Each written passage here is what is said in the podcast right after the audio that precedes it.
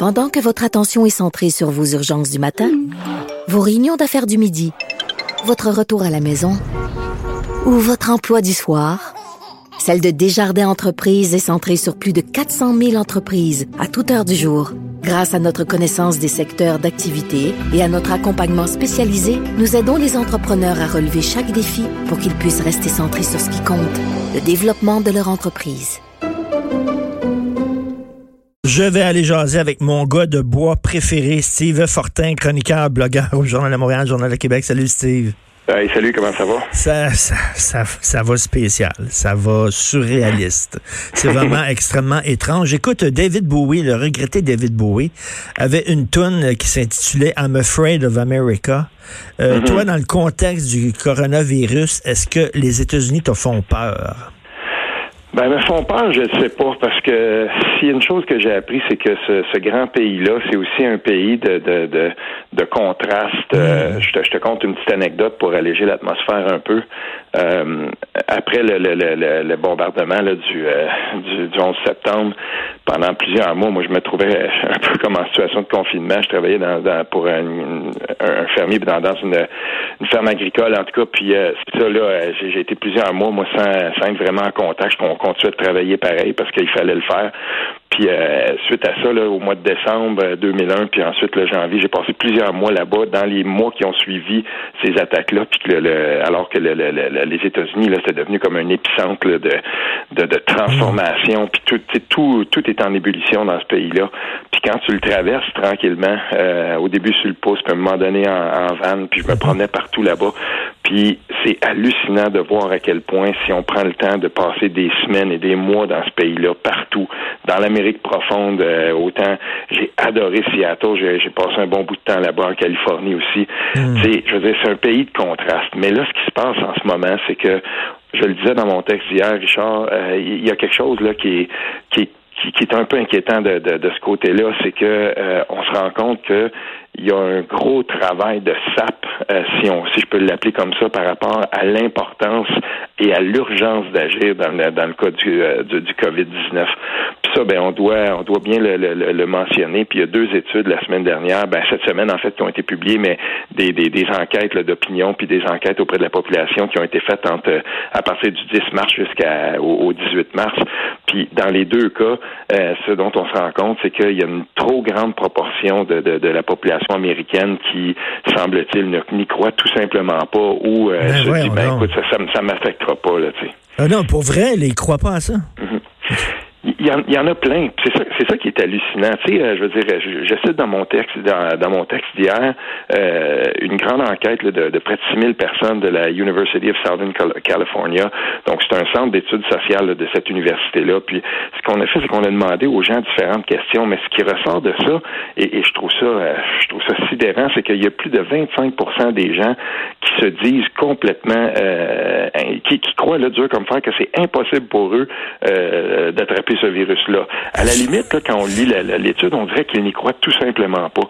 Et, et, une autre donnée, moi, qui m'a fasciné, c'est que quand on demande aux gens là, quel genre de, de, de, mesures on peut prendre pour se protéger du, du coronavirus, t'en as plus qui croient que la prière c'est un c'est une façon de, de, se protéger à 33% euh, que t'en as par exemple qui vont dire que euh, ça serait mieux de changer ses habitudes à 27 Tu sais, quand, quand tu regardes tout ça, là, à un moment donné, je me disais mais attends, attends un peu là, le nouvel épicentre mondial du Covid-19, ça va être au sud de la frontière et ça il y a plusieurs euh, infectiologues puis euh, épidémiologistes ce qu'ils disent. Parce que, parce que tu sais, c'est le pays où il y a le plus, le plus grand nombre de prix Nobel au monde, on le sait. C'est un pays mhm. avec une culture fantastique. Écoute, quand tu penses aux grands écrivains américains, aux grands ben cinéastes américains, c'est une culture.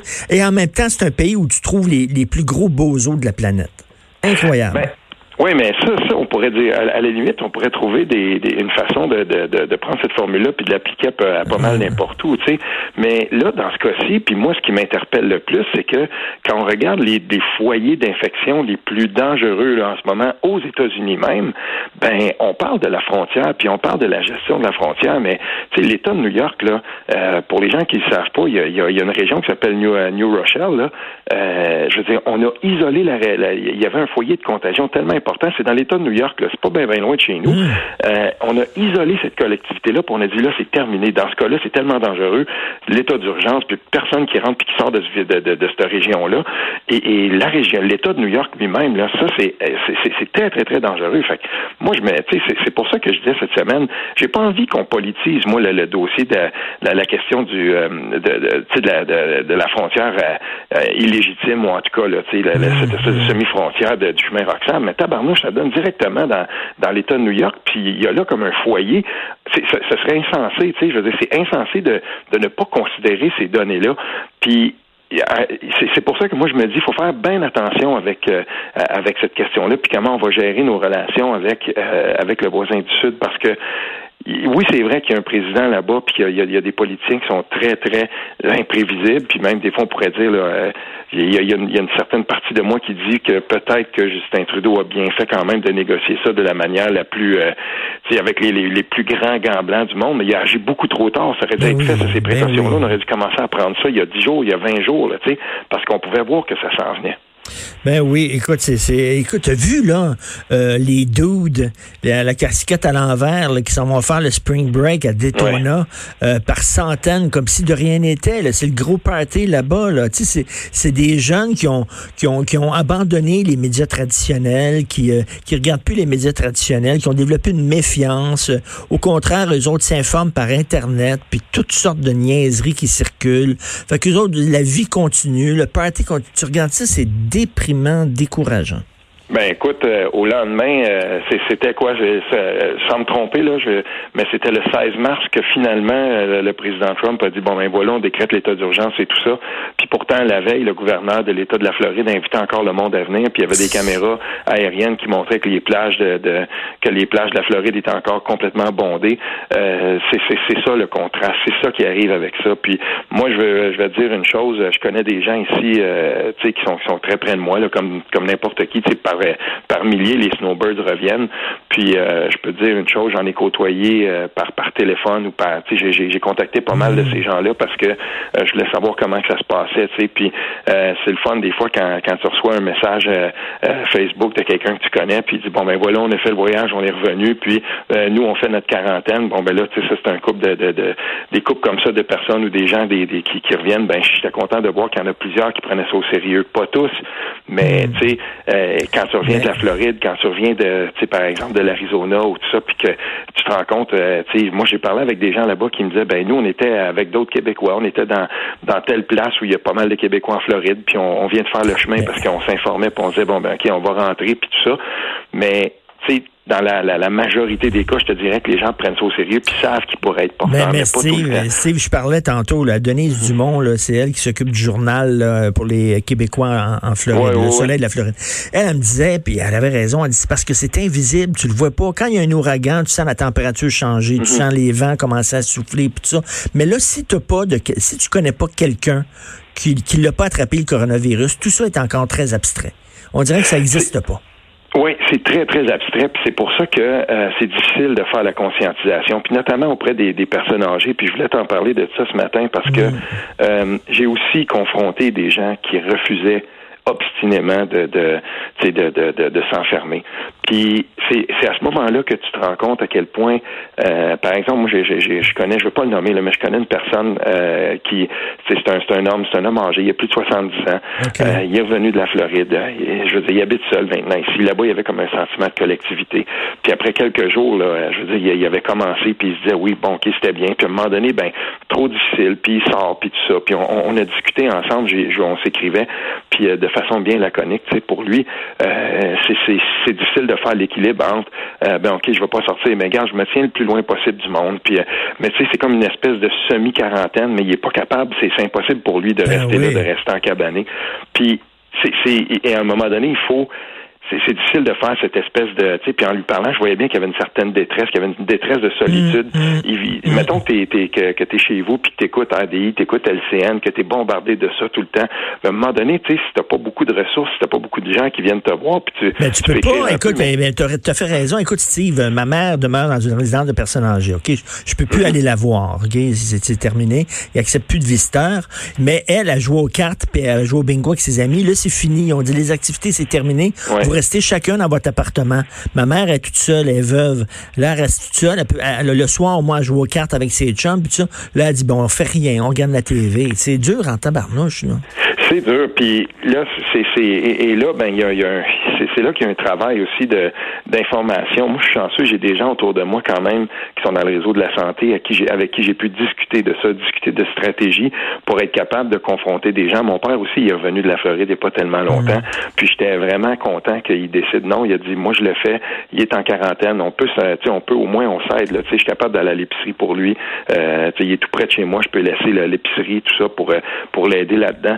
Mais c'est un long travail de conscientisation là, quand même. Puis j'étais content de pouvoir compter sur des gens que je pouvais consulter par les réseaux sociaux, par euh, par texto, par exemple. Là, mais c'est pas tout le monde qui a ça. Puis je veux féliciter ces gens-là. Je peux pas les nommer, mais je veux, je veux féliciter des gens qui sont dans le domaine de la santé puis qui ah, acceptent de, répondre à mes questions. qui ont accepté de discuter avec moi de l'équilibre de la santé mentale et de l'isolement. Ça, c'est très important. Oui, puis écoute, les gens dans le milieu de la santé, là, vraiment bravo. Là, il y a une initiative de flasher lumière à 8h30 pour leur dire merci. Ça peut paraître futile, ça peut paraître niaiseux, mais en France, à 8 heures, tout le monde sort sur les balcons pour applaudir, mm-hmm. applaudir les gens du milieu de la santé. Il faudrait trouver une façon de leur dire régulièrement à quel point on apprécie leur travail. Ça, ça me fait rire, Richard, parce que moi, je suis tout à fait euh, OK avec ça. Puis euh, c'est une de mes filles hier qui me parlait de ça, de, qui disait, ouais, mais tu sais, les gens, ils vont fermer les lumières. J'ai dit, il n'y a pas de problème. Dans le fond du Rhin, ici, il n'y a personne qui va nous voir, mais il y a une chose, on va le faire quand même. Là, puis c'est, et oui, il faut le souligner à quel point, euh, à quel point c'est, c'est, un travail colossal qu'ils font ceux-là. Je pense à elle, je pense aussi aux gens qui sont, parce que là, les, gens sont sous l'impression que les CPE c'est fermé, euh, les centres de la petite enfance, on fait rentrer des gens pour pouvoir garder des enfants. Il y a, on s'est organisé de manière, là, je veux dire, euh, rapidement. Puis il faut le souligner à quel mm. point quand même on est capable de se revirer sur un dizaine, puis qu'on est entreprenant, puis qu'on est accommodant au Québec, parce que il y a des gens, tu sais, qui à un moment donné, ça, ça arrive un vendredi, souvenons-nous, là, les CPS, ça fermé un vendredi à midi. Puis il fallait que les gens qui travaillent en CPE, les gens qui sont dans les, administrations, puis il fallait qu'ils répondent, par exemple, à ceux qui sont des ressources en service de garde en milieu familial, mais qui relèvent des CPE. Ben tout ça, ça s'est mis en place en l'espace d'à peu près quatre heures. On était là, puis là, ben lundi, on fait rentrer tout le monde, on s'organise vite, vite, vite. Puis ben Mathieu Lacombe, le ministre de la Famille, qui est aussi le député de mon comté, euh, je veux dire, un félicitation, puis je veux dire félicitations aux équipes qui sont sur le terrain, puis qui ont dit, ben savez-vous quoi, on va trouver une façon, on va s'arranger, puis que ce soit dans le domaine de la santé, que ce soit aussi justement dans des domaines qui sont corollaires ou qui sont, qui sont à côté. Écoute, on est bon, on est fort là-dedans, puis on le fait bien. Tout à fait. Écoute, euh, merci beaucoup, Steve. Ce week-end, sais-tu qu'est-ce que je compte faire avec euh, ma femme puis euh, mon fils? On va aller marcher dans le bois quelque part. Là. De toute façon, il n'y a, personne. on, va, mm-hmm. on va garder nos distances. Mais voir des arbres, voir de la nature, sortir dehors, ça fait tellement Et puis il y a, quelqu'un, Philippe Papineau, euh, qui est, au, euh, qui, est chroniqueur, euh, qui parle souvent de films artistiques dans le devoir. Il, disait que l'ONF a débloqué beaucoup, beaucoup de ces films. Je pense qu'ils sont pas mal tous débloqués. pour ceux qui l'ont pas vu, c'est drôle parce que j'avais j'avais partagé ça. Un film que, que moi j'ai adoré là. je, vous invite à aller voir Le Grand Serpent du Monde. Les gens connaissent pas beaucoup ce film-là. Gabriel Arcan puis Murray Head. Puis ah si vous avez envie de sortir si vous vous sentez encabané, ce film-là, qui est un road movie à partir de Jack Kerouac, à partir de l'œuvre de Jack Kerouac, allez voir ça, c'est super le fun. Puis si tu te sens encabané, regarde ça parce que ça te fait sortir. Eh ben merci, super, c'est sûr, je regarde ça. Merci beaucoup. OK. Attention à toi, Steve. Bon week-end, salut.